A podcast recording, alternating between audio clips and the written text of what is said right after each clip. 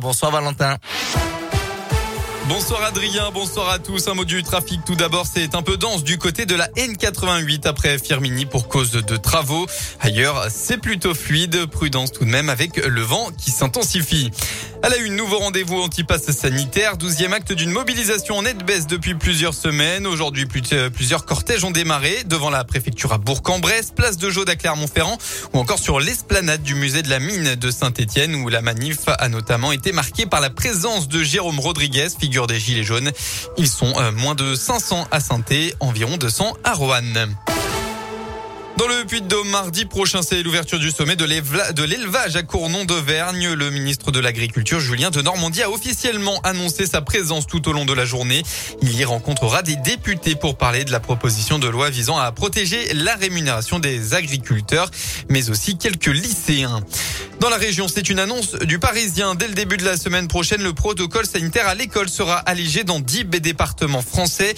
Une expérimentation qui devrait concerner le Rhône. Si un cas est testé positif au Covid-19 dans ce département, il n'y aura plus de fermeture automatique de la classe comme c'est le cas actuellement.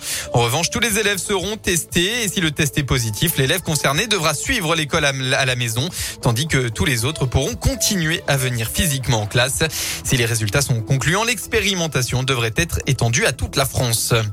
Dans le reste de l'actualité, le parc éolien en baie de Saint-Brieuc visé par une enquête. C'est le parquet national financier qui l'a ouvert pour recel de délit d'atteinte à l'égalité des candidats dans les marchés dans l'attribution de ce parc à une filiale d'Iberdrola. Un choix jugé irrégulier par le Conseil d'État. L'État lui-même aurait favorisé Elmarine plutôt que la société concurrente. On passe au sport en basket. Coup d'envoi du championnat de France tout à l'heure. Première journée à l'extérieur pour la JL de Bourg. À 20h, les Bressans se déplacent à Pau pour bien démarrer la saison. La chorale de Rouen, elle, accueille un très gros morceau d'entrée de jeu, à savoir l'un des favoris à la bataille pour le titre, Monaco. Ce sera aussi à 20h.